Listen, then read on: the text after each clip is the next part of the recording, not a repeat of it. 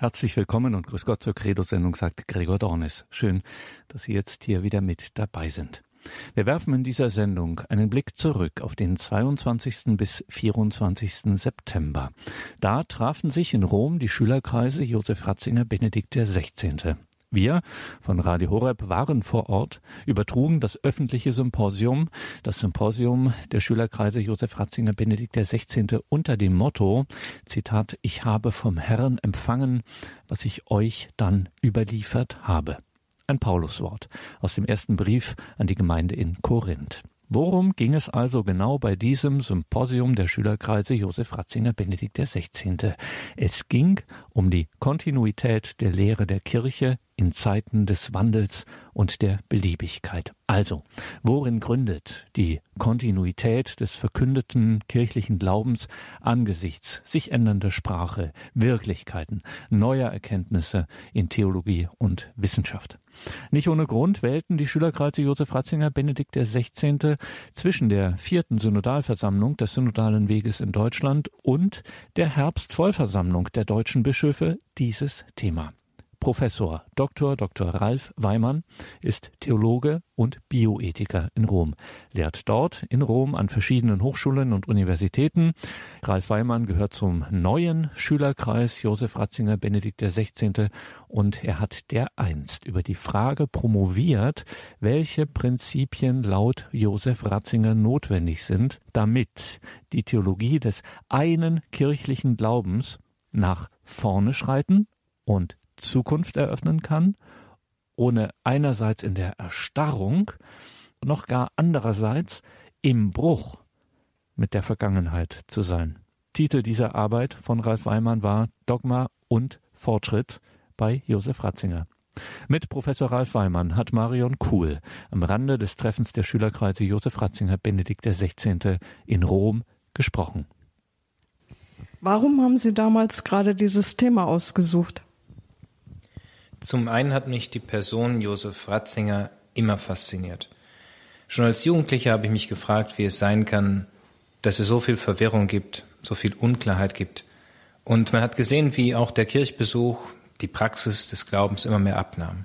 Und ich habe nach Antworten gesucht. Ich kann mich erinnern, ich war 13, 14 Jahre alt. Und da habe ich zum ersten Mal das Buch zur Lage des Glaubens von Josef Ratzinger in die Hände bekommen. Ich kannte ihn nicht, war mit seiner Person, mit seiner Theologie nicht vertraut, habe dieses Buch gelesen und es hat mir im wahrsten Sinne des Wortes die Augen geöffnet. Und so habe ich dann immer weiter seine Bücher gelesen, das, was er geschrieben und veröffentlicht hat, und es hat mir Orientierung und Licht gegeben, insofern als es, es mich immer zu Jesus Christus geführt hat. So konnte ich dann auch meinen Weg gehen, den Weg der engeren Nachfolge Christi und durfte dann Priester werden und da hat mir dann der Bischof, mein Bischof, die Möglichkeit gegeben, dass ich eine Promotion anstellen konnte. Und dann war es für mich eigentlich ein leichtes sozusagen, dieses Thema zu wählen. Zunächst einmal die Theologie Josef Ratzingers, weil sie mir schon als Jugendlicher viel Halt und Orientierung gegeben hatte. Und dann dachte ich, das wird sich dann auch so vortragen und es ist so gewesen bis heute. Zum anderen hat mich dann das spezifische Thema Dogma und Fortschritt interessiert, weil eben halt heutzutage vieles in Frage gestellt wird, was eigentlich Dogma der Kirche ist, was eigentlich zu den Grunddingen der Kirche gehört.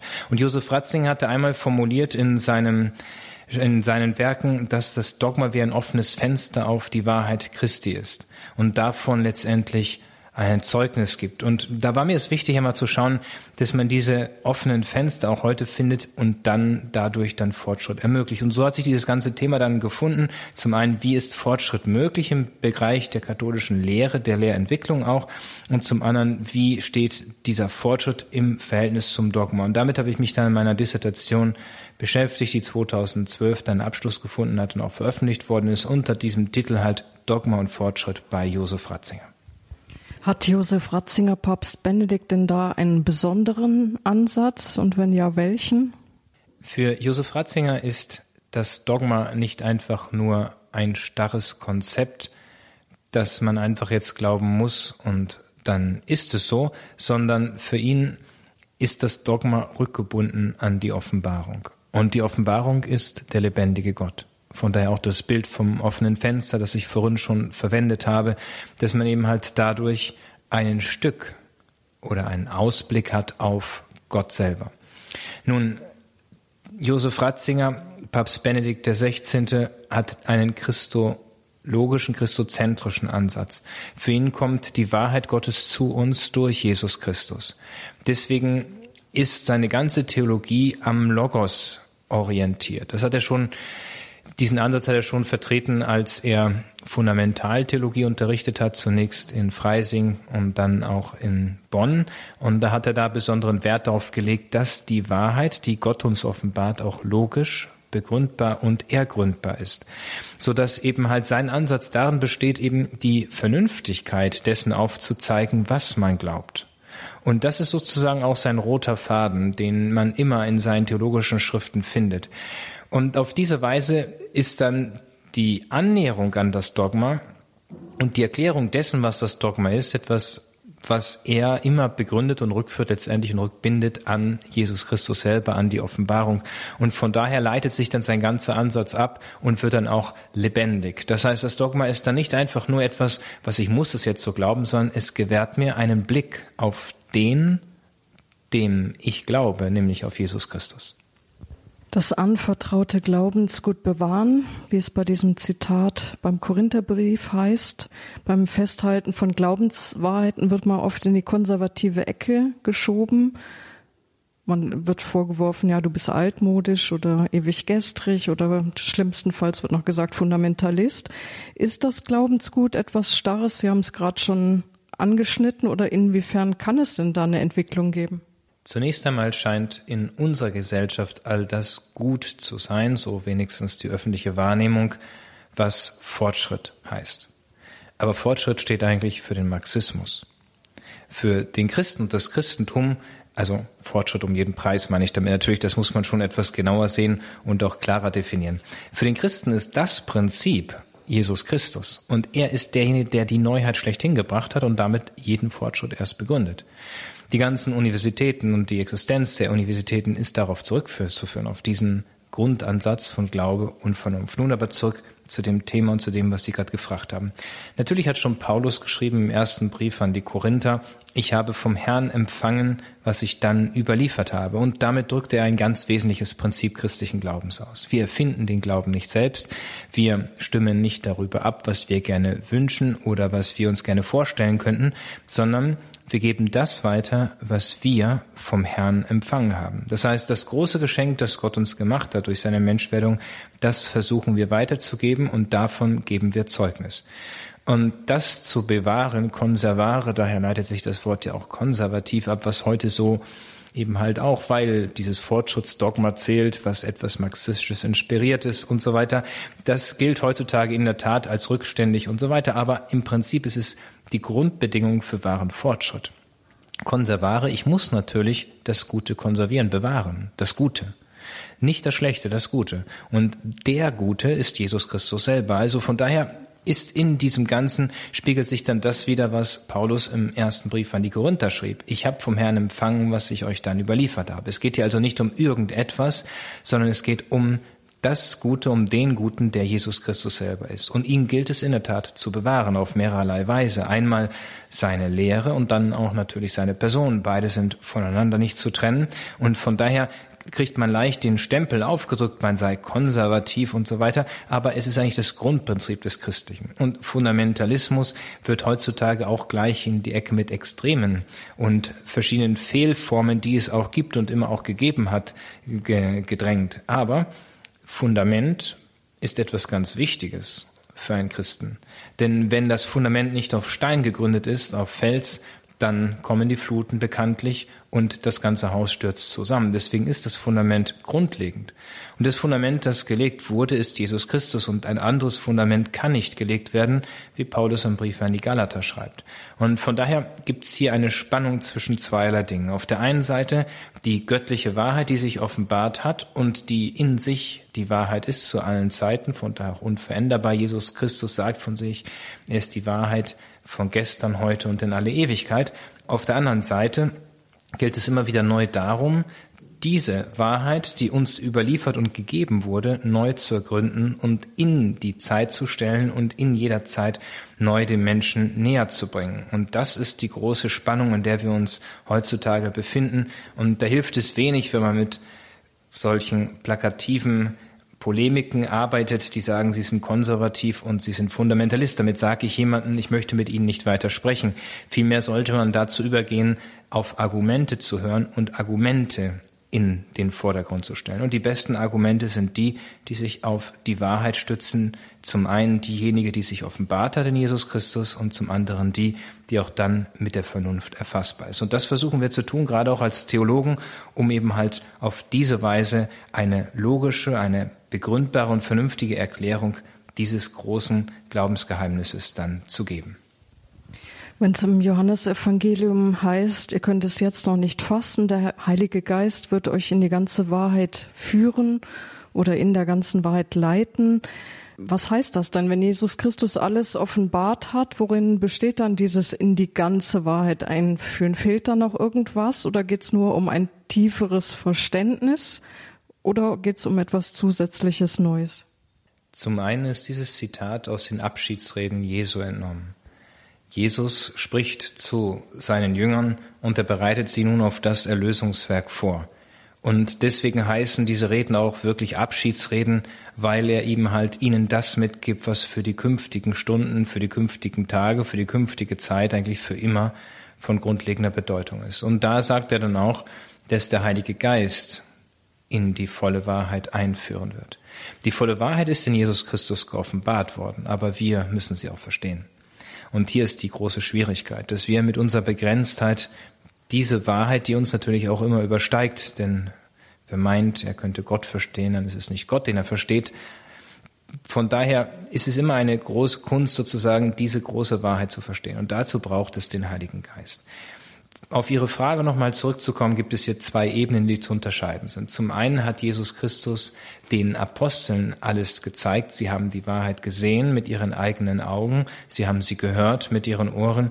Und nach seiner Himmelfahrt ist den Aposteln ist anvertraut worden, diese Wahrheit weiterzugeben, indem eben halt, wie es im Matthäus-Evangelium beschrieben ist, heißt, geht in alle Welt, verkündet das Evangelium, lehrt sie alles zu tun, was ich euch gelehrt habe.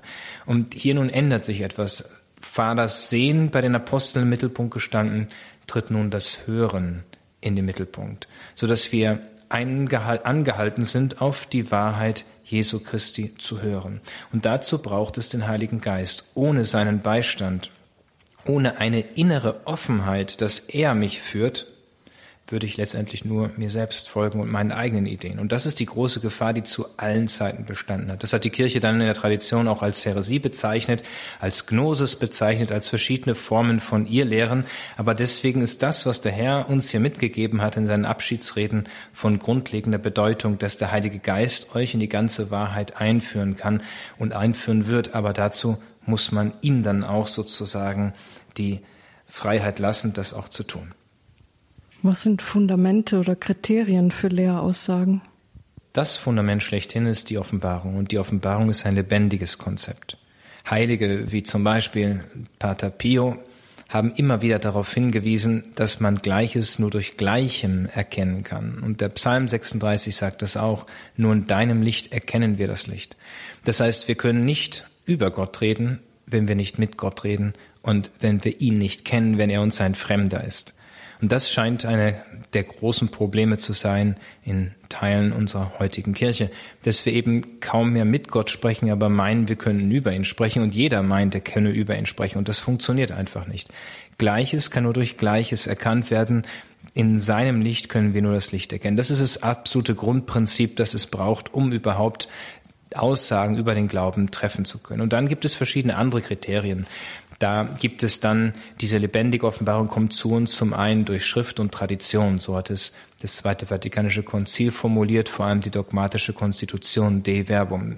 Das heißt, die Wahrheit Gottes, die Offenbarung, die wird für uns erkennbar, indem wir die Heilige Schrift lesen, aber in diesem gläubigen Geist. Das heißt, indem wir wirklich durch die Heilige Schrift Gott begegnen, wollen sie nicht sezieren wie ein historisches Buch, was ich unter Mikroskop lege, sondern es mit einer Lebendigkeit des Glaubens lesen. So ist es dann auch in Bewerbung 12 vorgeschrieben, dass wir in der Analogie des Glaubens nur die Schrift lesen können.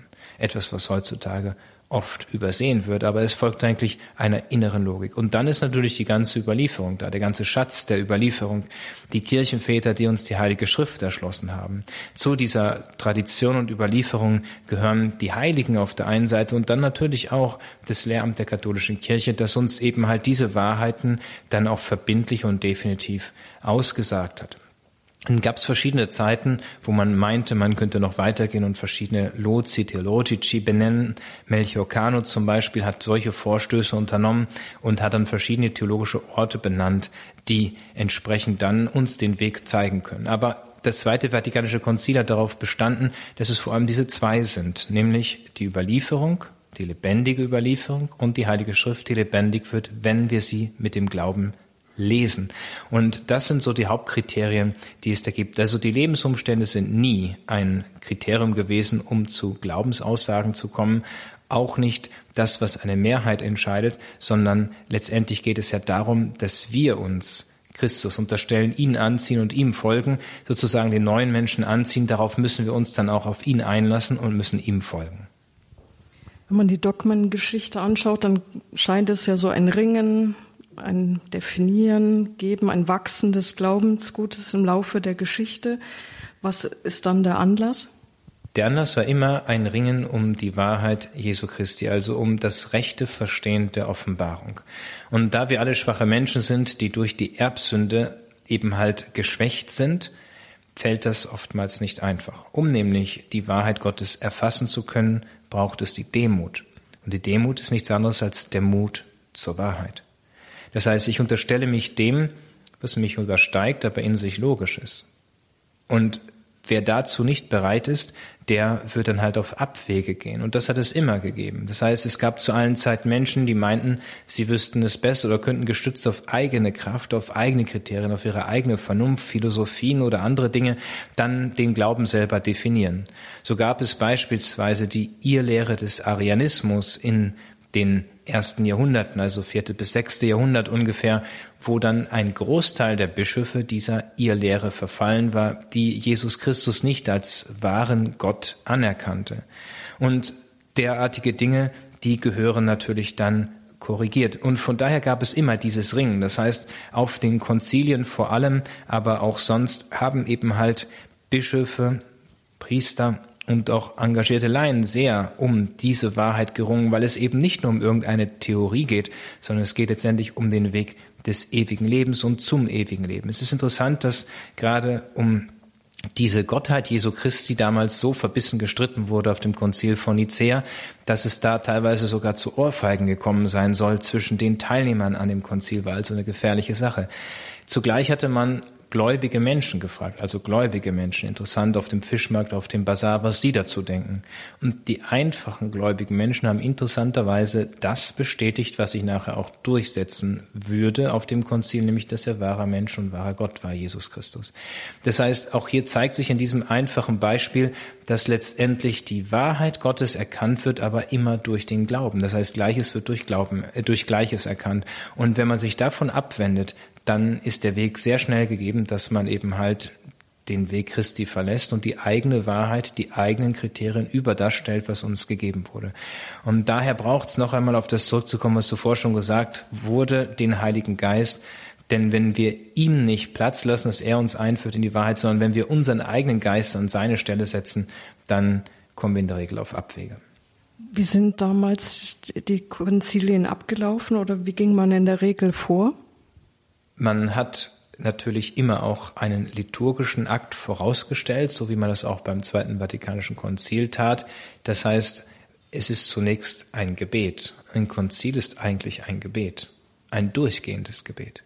Nicht nur, dass jeden Tag die Heilige Messe gefeiert wurde, übrigens wie beim Zweiten Vatikanischen Konzil, da haben ja alle Teilnehmer, jeder die Heilige Messe noch gefeiert, sondern man hat dann auch den Heiligen Geist eingerufen. Es gab Litaneien, es war immer wieder in Gebet gebettet, weil man weiß um diese Wahrheit, dass eben nur der Heilige Geist uns wirklich führen kann. Und dann wird halt auch die entsprechende Diskussion auf dieser Grundlage des Glaubens eröffnet. Und dann werden halt Klärungen, sofern sie notwendig sind, getroffen. Die meisten Konzile in der Vergangenheit waren immer Klärungen. Das heißt, man kam zusammen, weil es Probleme gab, weil es Unklarheit gab, weil es Zweifel gab, weil gewisse Dinge in der Lehre nicht klar waren.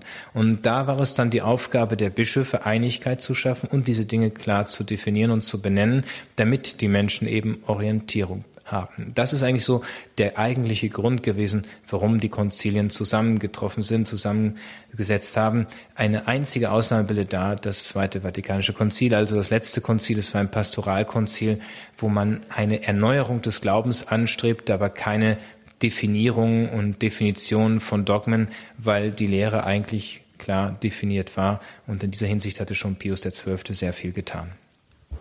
Wer legt denn fest, was das Glaubensgut ist oder was der Glaube ist? Der Glaube ist die Antwort auf den sich offenbarenden Gott. Damit legt Gott selber fest, was zu glauben ist. Und es liegt an uns, ob wir ihn annehmen wollen oder nicht. Er zwingt keinen, aber er bietet es uns an. Und der Glaube ist immer ein Mehr. Er schenkt uns viel, er schenkt uns die Gnade und letztendlich das ewige Leben. Deswegen sagt auch die Heilige Schrift, dass der Glaube für das Heil notwendig ist. Weil es notwendig ist, dass wir eben auf das Angebot Gottes antworten. Und Gott antwortet uns durch seine Offenbarung, die er uns geschenkt hat in Jesus Christus. Und wir können auch den Glauben erbitten als Gnade, oder? Der Glaube ist also nicht nur, das haben Sie genau richtig bemerkt, eine Handlung, die ich vornehme, eine Entscheidung ist aber auch eine Entscheidung. Der Glaube ist zugleich aber auch Gnade. Gnade, die von Gott uns geschenkt wird. Aber schon der heilige Thomas von Aquin sagte, dass jeder Mensch eine ausreichend Gnade erhält, um eben halt gerettet zu werden, weil Gott das Heil aller möchte. Demnach kommt auch der Entscheidung des Menschen, diesen Glauben wirklich anzunehmen, eine große Bedeutung zu, was wiederum die Würde und die Freiheit und die Größe des Menschen widerspiegelt. Von daher ist es immer diese beiden Dimensionen. Zum einen ist es die Gnade, die Gott schenkt, zum anderen ist es dann aber auch unsere oder meine freie Entscheidung, Gott im Glauben anzunehmen. Und ich kann ihn nur dann annehmen, wenn ich auch das annehme, was er offenbart hat. Wenn Jesus sagt, dass der Heilige Geist euch in die ganze Wahrheit einführen wird, Sie haben es eben schon ein paar Mal angeschnitten, was für eine innere Haltung braucht es? Die innere Haltung, die es braucht, ist die der Demut. Und die Demut wird heute oft falsch verstanden, als würde man dadurch seine eigene Identität abgeben oder anderes, sondern mit der Demut ist was ganz anderes gemeint. Es ist wirklich der Mut gemeint, sich dem, was Gott uns schenkt, zu unterstellen und es anzunehmen. Und diese Haltung braucht es. Es braucht also eine, sozusagen einen Vorschuss an Sympathie gegenüber dem, was Gott uns schenkt. Und Gott will uns das Größte schenken. Er hat uns seinen eigenen Sohn geschenkt, er hat uns die Erlösung geschenkt. Wir brauchen es nur anzunehmen. Und diese Haltung, die braucht es. Es braucht nicht die Haltung des Selbermachens, ich möchte bestimmen, ich möchte entscheiden, ich möchte festlegen, was ich glauben möchte, das kann ich nicht glauben, das will ich nicht glauben und so weiter, sondern es braucht wirklich eine Haltung wie die der Gottesmutter Maria, die sagte, ich bin die Magd des Herrn, mir geschehe nach deinem Wort. Und dadurch ist Maria dann die Königin der Engel und der Apostel sogar geworden, das heißt die größte aller Heiligen, weil sie eben halt diese innere Haltung hatte. Also wenn Sie wirklich konkret nach einer inneren Haltung fragen, dann wäre es gut, das Magnificat zu lesen. Da finden Sie eigentlich sehr schön beschrieben, wie diese innere Haltung aussehen sollte. Und die Gottesmutter Maria hat uns hier ein wunderbares Zeugnis hinterlassen. Thomas von Aquin hat einmal gesagt, Theologie muss auf den Knien passieren. Was bedeutet das für Sie? Wie würden Sie das erklären? Theologie auf den Knien bedeutet, dass man Gott begegnen muss. Und wie schon Johannes der 23. sagte, der Mensch ist nie so groß, als wenn er kniet, weil er eben halt dann vor Gott ist, vor seinem Schöpfer und Erlöser. Und weil er dann auch äußerlich mit ihm spricht und weil er ihm dann als Gott anbetet. Deswegen diese einfache Aussage, der Mensch ist nie so groß, als wenn er kniet. Und die Theologie des Kniens bedeutet, dass man eben innerlich diese Haltung der Demut annimmt und sie auch äußerlich zum Ausdruck bringt, indem man vor Gott kniet. Deswegen ist es eine gute Geste, dass man in der Kirche kniet, was heute leider immer weniger geschieht, dass man wirklich das Knie beugt vor Gott, der hier gegenwärtig ist, wenn der Tabernakel dort ist und das rote, das ewige Licht brennt. Es ist wichtig, dass man bei der Wandlung niederkniet und in sich geht, um halt auch das auszudrücken äußerlich, was man innerlich wahrnimmt. Es ist wichtig, bei der Heiligen Kommunion das zu tun, beim Empfang und vielen anderen Dingen. Und das bedeutet die Theologie auf den Knien, auch dass man wirklich vor Gott klein wird, damit Gott in uns groß werden kann. Nur so funktioniert eigentlich Theologie. Sie haben eben gesagt, dass Kinder oder einfache Leute auf dem Markt den Glauben so erfasst haben, wie er später auch definiert wurde. Ich habe gerade eben auch an Kirchenlehrerin, die Therese von Lisieux, gedacht. Das ist ja auch eine, die nie Theologie studiert hat, aber zur Kirchenlehrerin erhoben worden ist. Besteht dann wahre Erleuchtung eben bei denen, die durchlässig sind auf den Heiligen Geist hin? Um die Erleuchtung durch den Glauben zu erhalten, braucht es vor allem Glauben. Und wenn der Glaube die Antwort des Menschen an Gott ist, dann sind diejenigen die wahren Theologen, die glauben. Und das lässt sich sehr einfach ausmachen. Das heißt, es kann sein, dass eine einfache Frau, die zu Hause betet und eine tiefe Gottesbeziehung hat, eine tiefe Theologin ist. Es kann sein, dass ein Universitätsprofessor, der viele Doktortitel und noch mehr Ehrendoktortitel hat, kein Theologe ist. Denn es heißt ja schon bei Anselm von Canterbury, Fides querens intellectum. Der Glaube sucht zu verstehen. So, nimm den Glauben weg und was bleibt? Nichts. Auch kein Verstehen. Weil der Glaube ist es, der versteht. Von daher ist es der große Irrtum unserer heutigen Zeit zu meinen, wir könnten auch ohne den Glauben entsprechend die Wahrheit finden oder uns über Glaubensthemen äußern. Das ist unmöglich. Ich erinnere mich an einen Professor, der die Vorlesung begann, indem er sagte, also es war bei Deutschland nicht in Rom, er sagte, hier drin machen wir Wissenschaft, der Glaube bleibt draußen.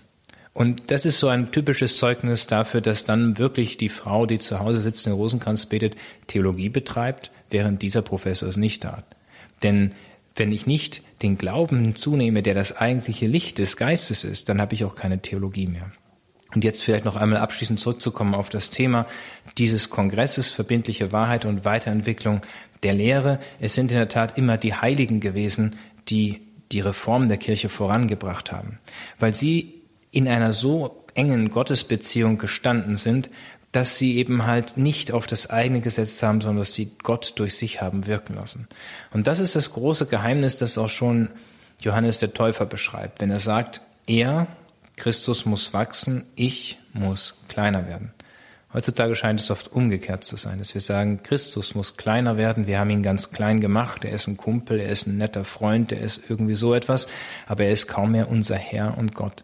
Und wir selber haben uns groß gemacht. Aber das ist konträr zu dem, was der Glaube eigentlich sagt. Wenn wir wirklich glauben wollen und das Licht der Erkenntnis durch den Heiligen Geist haben wollen, dann ist es notwendig, dass wir wieder uns ganz neu auf Jesus Christus einlassen und dass wir uns klein machen und wie Johannes der 23. schon sagte, dass der Mensch nie so groß ist, wie wenn er kniet. Und das darf nicht nur eine äußere Haltung sein, sondern zur inneren Haltung werden. Und diese innere Haltung, die wird dann uns in die tiefe Wahrheit einführen und diese Wahrheit befreit. Vielen Dank, Herr Professor Dr. Ralf Feimann. Dürfen wir Sie zum Schluss noch um den Segen bitten? Der Herr sei mit euch. Und mit deinem Geiste. Auf die Fürsprache des heiligen Pater Pio und aller Engel und Heiligen segne sie und alle, die mit uns über Radio Horeb verbunden sind, der allmächtige Gott, der Vater und der Sohn und der Heilige Geist. Amen. Gelobt sei Jesus Christus. In Ewigkeit. Amen. Danke.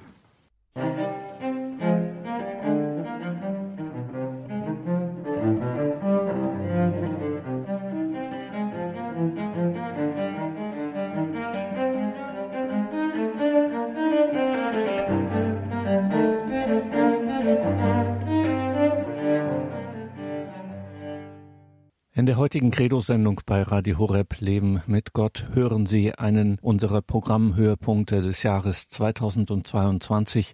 Für heute hatten wir einen Rückblick eingeplant, die Wiederholung einer Sendung aus dem September dieses Jahres als sich die Schülerkreise Josef Ratzinger Benedikt XVI. in Rom trafen. Als wir diese Sendung als einen Höhepunkt des Jahres auswählten, konnten wir nicht wissen, dass wir in diesen Weihnachtstagen in großer Sorge um den schwer erkrankten Benedikt XVI. sein werden und in besonderer Weise für ihn beten. Daher auch an dieser Stelle Gerade auch anlässlich dieser Sendung bitten wir Sie, liebe Hörerinnen und Hörer, um Ihr Gebet für Benedikt den 16. und auch die Menschen, die ihm gerade nah sind, die ihn umsorgen. Danke Ihnen allen, die Sie den emeritierten Papst in Ihre besonderen Gebete einschließen.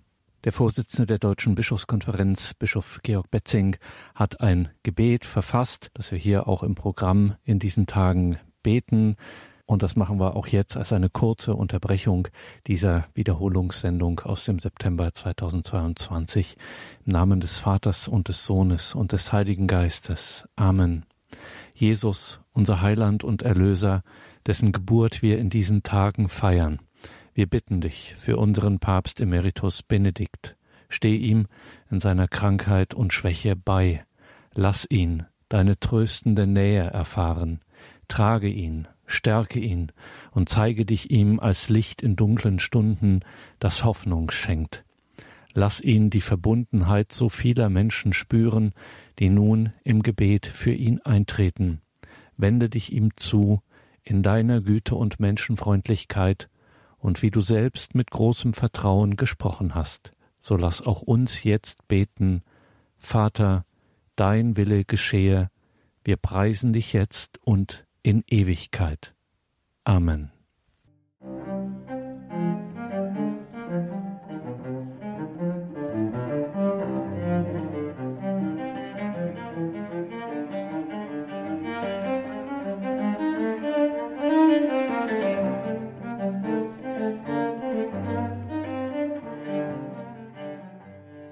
Vom 22. bis 24. September fand in Rom das Treffen der Schülerkreise Josef Ratzinger Benedikt der 16. statt. Thema war Kontinuität und Fortschritt der kirchlichen Lehre. In den Worten des Apostels Paulus aus dem ersten Korintherbrief, ich habe vom Herrn empfangen, was ich euch dann überliefert habe. Zum neuen Schülerkreis Josef Ratzinger Benedikt XVI. gehört auch der Untersekretär des päpstlichen Dikasteriums für die Gesetzestexte, Prälat Dr. Markus Graulich. Dem Salesianer und Kirchenrechtler Markus Graulich ging es in seinem Beitrag beim Treffen der Schülerkreise Josef Ratzinger Benedikt XVI. um die Lehr- und Rechtstradition der Kirche in der Balance zwischen Treue und Veränderung. Mit Prälat Graulich sprach in Rom mein Kollege Johannes Wiczorek. Herr Monsignore Graulich, beim diesjährigen Ratzinger Schülerkreistreffen haben Sie über die Lehr- und Rechtstradition in der Balance zwischen Treue und Veränderung gesprochen. In der katholischen Kirche wird vom Lehramt gesprochen. Vielleicht ist dem ein oder anderen der Begriff nicht ganz so geläufig. Was meint Lehramt eigentlich? Ja, ja wir haben ja die sogenannte theologische Forschung, die sich mit den Inhalten des Glaubens beschäftigt und sie vor dem Hintergrund der Zeitumstände reflektiert. Und das Lehramt ist die Institution der Bischöfe oder des Papstes oder des Konzils, die dann Entscheidungen trifft, wie Dinge wirklich verstanden werden müssen, was Inhalt des Glaubens ist, also die sogenannten Dogmen, oder auch Hinweise gibt, was zum Glauben gehört und was eben nicht dazu gehört. Das Lehramt erhält also den verbindlichen Inhalt der Offenbarung, könnte man sagen.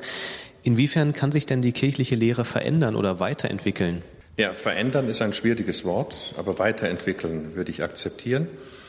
Also es gibt Vertiefungen der Kenntnis, die sich im Laufe der Zeit ergibt und die sich in der Kirche oft dadurch ergeben hat, dass bestimmte Dinge in Frage gestellt wurden. Das waren zu Beginn der Kirche die ganz großen Fragen, war Jesus nur Gott oder war er auch Mensch?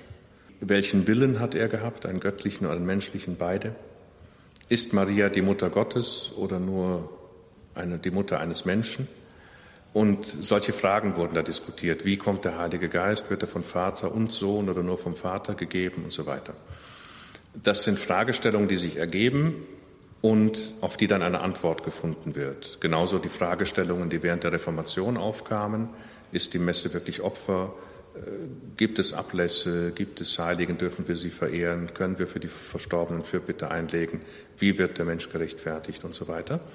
Das sind alles Herausforderungen der Zeit, die entsprechend eine Antwort verlangen. Oder auch die Frage, die jetzt sehr stark diskutiert wurde, der Mission. Also wenn wir auf Völker treffen, die ungetauft sind, haben sich damals in der Spätscholastik, sogenannten Spätscholastik, die Theologen gefragt, haben die Rechte? Oder hat man erst Rechte, wenn man getauft ist? Und da haben die Scholastiker eben dafür argumentiert zu sagen, nein, jeder Mensch hat als Mensch schon Rechte, weil er Geschöpf Gottes ist. Und dann, wenn er getauft ist, sieht das nochmal anders aus. Aber grundsätzlich kann man die jetzt nicht behandeln, als wären sie nur ein Gegenstand. Also es sind alles Herausforderungen, die auf die Kirche zukommen und die sie dann auf der Ebene der Lehre, des Dogmas und des Kirchenrechts entscheiden muss. Gerade in den westlichen Ländern wird viel diskutiert in den letzten Jahren oder in der letzten Zeit, gerade in Deutschland, Stichwort auch synodaler Weg. Da wird viel debattiert und diskutiert über mögliche Veränderungen, die gefordert werden. Ein ja, Argument dafür ist beispielsweise die Lebenswirklichkeit der Menschen. Wie sieht hier eine Balance zwischen Treue und Veränderung aus, aus Ihrer Sicht? Das ist ein schwieriges Thema, denn die Lebenswirklichkeit der Menschen hat es ja immer gegeben. Die Frage ist, wie wird sie wahrgenommen? Und da ist eben das Dogma eine Seite, also die Glaubenslehre, die wird durch die Lebenswirklichkeit nicht tangiert, weil ob Jesus Gottes Sohn ist oder nicht, das entscheidet nicht die Art und Weise, wie ich lebe. Das ist einfach, das ist einfach so.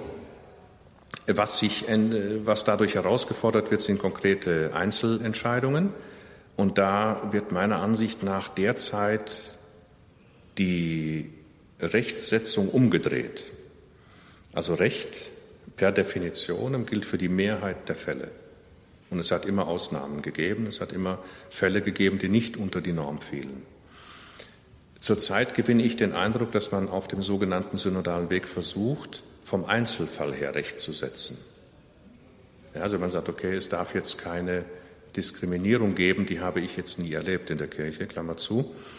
Äh, deshalb spielt die Lebenswirklichkeit der Menschen bei einem Anstellungsverhältnis keine Rolle. Also das sind Dinge, da, da wird Recht gesetzt aus einer Betroffenheit heraus, was eigentlich keine Grundlage ist, sondern Recht muss für die Mehrheit gelten und dann Ausnahmen können dann geregelt werden.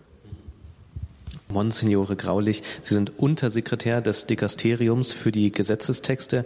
Welche Aufgabe bzw. welche Rolle spielt denn dabei das Kirchenrecht, also für die Balance zwischen Treue und Veränderung? Ja, wir sind ja auch damit äh, beauftragt vom Papst zu schauen, wo passen Rechtsnormen noch, wo sind sie vielleicht missverständlich formuliert, wo müssen neue gemacht werden. Das versuchen wir zu beobachten und im Gespräch mit den Experten dann eventuell Änderungen zu entwickeln. Äh, es gibt Lücken im, im Kirchenrecht. Zum Beispiel haben wir ein gutes Eherecht. Aber vor der Gender-Diskussion müssen da einige Dinge doch mal präzisiert werden. Man kann jetzt nicht mehr allgemein sagen, eine rechtlich nicht gehinderte Person, wie es im Kirchenrecht ist, fähig, die Ehe zu schließen. Da muss man, wenn Mann und Frau rechtlich nicht gehindert sind, sind sie in der Lage, die Ehe zu schließen. Muss man klar da. Und auch äh, das Recht was mir persönlich als Salesianer auch am Herzen liegt, das Recht der Familie muss gestärkt werden. Also es gibt ein paar Normen verstreut über das Erziehungsrecht der Eltern, aber es kommt aus der Ehe die Wirkung der Familie und da sind auch Rechte und Pflichten mit verbunden, die müssten noch ein bisschen deutlicher benannt werden. Wir sind hier beim Ratzinger Schülerkreistreffen. Sie haben über das Thema Lehr- und Rechtstradition in der Balance zwischen Treue und Veränderung gesprochen. Welche Impulse gibt denn Josef Ratzinger oder Papst Benedikt XVI. für, diesen, für dieses Thema? Ja, er gibt natürlich mehr Impulse im Hinblick auf die Lehrentwicklung, weil er eben Dogmatik gelehrt hat. Aber er hat auch sowohl als äh, Kardinal als auch später als Papst vor allen Dingen sehr gute Sachen zum Kirchenrecht gesagt. Und er hat hervorgehoben, dass das Kirchenrecht eben genauso wie das Konzil in der Kontinuität steht, in der Hermeneutik der Kontinuität des einen Subjekts Kirche und dass die Theologie dem Kirchenrecht den Rahmen vorgibt, innerhalb dessen es entscheiden kann. Das sind wichtige Impulse. Er war selber natürlich kein Kirchenrechtler, hat sich aber sehr stark beschäftigt mit der Rechtsetzung in, in der Gesellschaft. Da gibt es sehr viele sehr gute Ansprachen von ihm, sowohl als Kardinal als auch dann später auf seinen Reisen, zum Beispiel in England, die berühmte Ansprache in Westminster Hall, wo er sagt, die Religion ist für den Gesetzgeber nicht das Problem, sondern Teil der Lösung, wenn man mit dem Glauben und Vernunft miteinander in Dialog kommt. Also das sind schon wichtige Impulse, die sind noch nicht ganz ausgeschöpft. Also da gibt es noch mehr. Sie sind seit vielen Jahren hier im Vatikan tätig als Kirchenrechtler. Sie hatten wahrscheinlich auch oftmals die Gelegenheit, mit Benedikt zusammenzutreffen oder sind Ihnen öfters über den Weg gelaufen. Was hat Sie denn besonders beeindruckt? Ja, mich beeindruckt immer seine Bescheidenheit. Also er tritt nie als jemand auf, so, der einem gewaltsam entgegenkommt, sondern sehr bescheidener Mensch, sehr freundlicher Mensch. Er versucht immer, dass äh, derjenige, der ihm begegnet oder diejenige, die ihm begegnet, sich wohlfühlt, ist immer sehr gut vorbereitet gewesen, auch heute noch, hat ein Riesengedächtnis, äh, was die Dinge angeht, die man mal miteinander besprochen hat. Also einfach ein sehr gelehrter, sehr freundlicher Mensch und im Alter, dann auch war er vorher auch schon, aber jetzt kommt dieser Aspekt der Güte noch mehr hinzu, der Altersgüte. Vielen Dank für dieses Interview. Johannes Wiczorek im Gespräch mit dem Untersekretär des päpstlichen Dikasteriums für die Gesetzestexte, Prälat Dr. Markus Graulich, am Rande des Treffens der Schülerkreise Josef Ratzinger Benedikt XVI. im September 2022 in Rom. Dorthin waren nicht nur Theologen geladen, auch eine Künstlerin war vor Ort. Eine Künstlerin, die ein besonderes Verhältnis zum Werk Josef Ratzingers Benedikt XVI. hat, Isabel Velandia. Im Gespräch mit Marion Kuhl in Rom verriet sie, Radio Horeb, welche Bedeutung das theologische Erbe des emeritierten Papstes für sie ganz persönlich hat und welche Rolle die Kunst in ihrem Leben spielt. Mehr dazu gleich nach der Musik. Sie hören Radio Horeb, Leben mit Gott.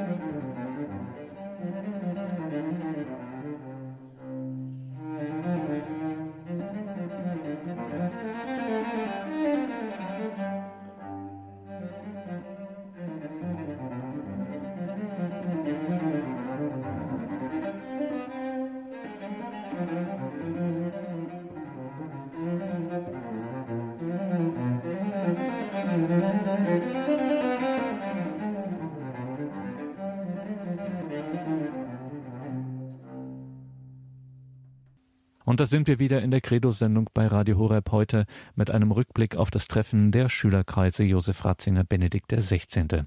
Dieses Treffen fand vom 22. bis 24. September in Rom statt. Auch Radio Horeb war vor Ort. Auf unserer Website horeb.org können Sie, liebe Hörerinnen und Hörer, alle Beiträge und Interviews bequem nachhören, haben wir natürlich auch verlinkt in den Details zu dieser Sendung. Diese Treffen der Schülerkreise Josef Ratzinger Benedikt XVI. sind immer für eine Überraschung gut, so auch diesmal. Es war auch eine Künstlerin geladen mit einer besonderen Beziehung zu Josef Ratzinger, Benedikt dem 16., Isabel Velandia. Frau Velandia, Sie sind in Krefeld geboren, aber Ihr Name verrät internationale Wurzeln. Wo kommen denn Ihre Eltern her? Ja, das ist richtig. Mein Name ist äh, spanischen Ursprungs. Das ist ein baskischer Name. Mein Vater kommt ursprünglich aus Kolumbien. Und äh, meine Mutter kommt aus Frankreich und ich bin aber in Deutschland geboren. Und leben jetzt auch in Deutschland, in Köln? Richtig, ich lebe seit fünf Jahren wieder in Köln. Ich war einige Jahre in Spanien, acht Jahre und bin jetzt seit 2017 wieder in Köln. Wie sind Sie auf die Idee gekommen, ein Bild, ein Porträt von Papst Benedikt zu malen? Seit 2019 mache ich eine Reihe, eine Porträtreihe über, ich habe ihm den Titel gegeben, die Schönheit der Kirche in der Person des Bischofs. Also der Bischof liegt mir sehr am Herzen und ich versuche ihn zu unterstützen durch mein Gebet und durch äh, meine Arbeit eben auch. Und in dieser Reihe ist eben das Bild von Papst Benedikt ein Teil davon. Genau, und ich habe die Möglichkeit gesehen, meine Verbundenheit mit ihm auch in diesem Porträt zum Ausdruck zu bringen. Ich bin sehr dankbar für sein Erbe, aber für seine Person, für seine ganze Hinwendung zu Christus, die er meines Erachtens in seiner Theologie, in seiner Sprache kontinuierlich zum Ausdruck gebracht hat und weiterbringt. Können Sie das Bild etwas beschreiben? Das ist ein großformatiges Porträt, äh, Querformat. Das ist auf Grundlage eines Fotos gemalt. Also ich bin fotorealistische Malerin. Ähm, das ist ein Bild aus dem Jahre 2016, wenn ich das richtig in Erinnerung habe. Also eben äh, schon als emeritierter Papst. Man sieht eine Nahaufnahme seines Gesichtes. Und was mir besonders gefallen hat an diesem Bild, ist sein Ausdruck, ähm, seine Innigkeit, gleichzeitig aber auch seine Konzentration, also seine Wachsamkeit, wo man die Verbindung, also ich die Verbindung sehe zwischen Gebet äh, und geistiger Tätigkeit. Und ähm, ja, ich wollte seine Menschlichkeit da zum Ausdruck bringen. Wie groß ist das Bild, dass man so eine Vorstellung hat? Das ist ein Meter hoch und ein Meter fünfzig breit. Also Nahaufnahme des Gesichts, ein, ein, des Ausschnitts des Gesichts.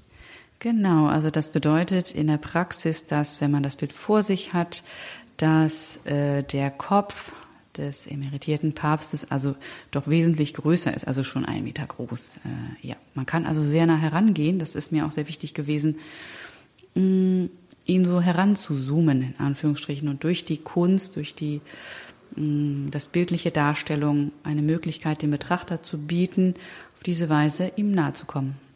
Wieso nur ein Ausschnitt seines Kopfes, seines Gesichtes? Ist das typisch für Sie oder was Spezielles? Also ähm, ja, da haben Sie recht. Äh, ich habe einige Bilder gemalt, die Ausschnitte sind von äh, größeren, also größeren Wirklichkeiten, denn ähm, ich mich interessiert dadurch auf die herumliegende Wirklichkeit an, also hinzuweisen. Äh, denn äh, das Bild geht ja dann weiter, also es ist immer ein Teil der Wirklichkeit. Also ich wollte einen Ausschnitt nehmen, die Augen, den, den Mund, also der, das Gesicht ist der stärkste ähm, äh, Ort des Ausdrucks des Menschen. Deswegen habe ich das Gesicht gewählt. Was war Ihr Anliegen mit dem Bild oder was möchten Sie damit ausdrücken? Sie haben es gerade schon so angeschnitten eigentlich. Ja, ähm, ich könnte noch hinzufügen, also ich fühle mich verbunden mit ihm, mit seiner Theologie. Äh, mich hat berührt sehr die Art, wie er schreibt. Es ist für mich ein sehr persönliches Glaubenszeugnis, berührt mein Glauben. Und ich wollte mit ihm da durch das Bild ihm auch Dank sagen für sein, äh, für sein Leben. Und ähm, es drückt meine Verbundenheit mit ihm aus. Also ich habe sehr, sehr, sehr viel Freude gehabt bei der Herstellung dieses Bildes. Das hat ungefähr hm, fünf bis sechs Monate gedauert. Das ist eine lange Zeit und war eine sehr schöne Zeit. Hat Papst Benedikt das Bild einmal zu sehen bekommen? Ja, ich habe ihm äh, ein ähm, kleines Video geschickt, äh, wo das Bild zu sehen ist, auch als Nahaufnahme mit Details. Ich hatte ihm auch, bevor ich das Bild äh, gemacht habe, einen Brief geschrieben, den er auch erhalten hat, äh, in dem ich ihm mein Anliegen auch geschildert habe, um ihn, ja, auch in Kenntnis zu setzen, dass ich das eben vorhabe. Haben Sie ein Echo bekommen? Ja, er hat sich zurückgemeldet äh, und äh, mir eine kleine Aufmerksamkeit des Dankes geschickt. Das Bild hängt jetzt beim Institut in Regensburg, also Papst Benedikt Institut. Hat denn das Institut das Bild in Auftrag gegeben oder wie kam es dazu, dass es jetzt in Regensburg gelandet ist? Ich würde sagen, es war eine sehr schöne Fügung. Ich bin dort im Jahre 2020, wenn ich mich recht erinnere, hingefahren, um das Institut kennenzulernen und weil ich auf der Suche war nach einem äh, nach einem Modell, Foto ähm, und hatte dabei aber schon eins im Hinterkopf und kam da eben äh, ins Gespräch mit dem Herrn Dr. Schaller und der hatte eben auch Interesse an diesem Bild und so kam es eigentlich zu einer sehr, sehr schönen Zusammenarbeit. Genau. Sie sind jetzt extra aus Köln zum Ratzinger Symposium auch angereist. Was hat Sie hergezogen? Ja, wie ich eben schon sagte, ich fühle mich verbunden mit der Theologie von Josef Ratzinger und das ist dann schon auch eine Gelegenheit, das zu vertiefen, insbesondere mit dem Ratzinger Schülerkreis, mit den Schülerkreisen, mm, weil dort eben auch Menschen sind, die sehr eben die Theologie vertiefen. Und ich bin auch einfach dankbar jedem, der sich dieser Theologie annimmt und sozusagen auch diese Gedanken von Josef Ratzinger weiterführt. Sie haben auch eine Homepage, da kann man sich das Bild auch einmal anschauen und auch ein paar Infos dazu, auch ein Video. Wie findet man sie? Ja, ich würde mich sehr freuen, wenn Sie sich die Homepage angucken. Das ist äh, unter meinem Namen isabelvelandia.de. Genau, da finden Sie alle Informationen, Bilder, aktuelle Bilder, auch Ausstellungen. Und genau. Vielen Dank für das Gespräch, Frau Velandia. Ja, herzlichen Dank, hat mich gefreut.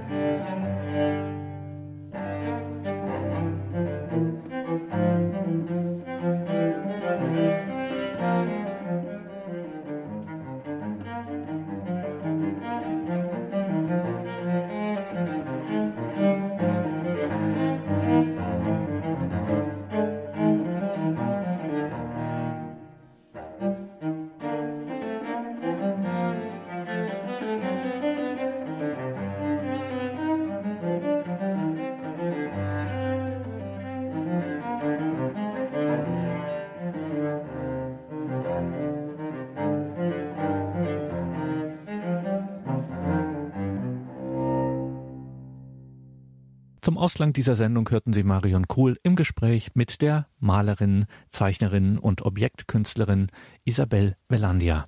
Marion Kuhl führte dieses Interview in Rom am Rande des Treffens der Schülerkreise Josef Ratzinger Benedikt XVI. im September 2022, genauer vom 22. bis 24. September.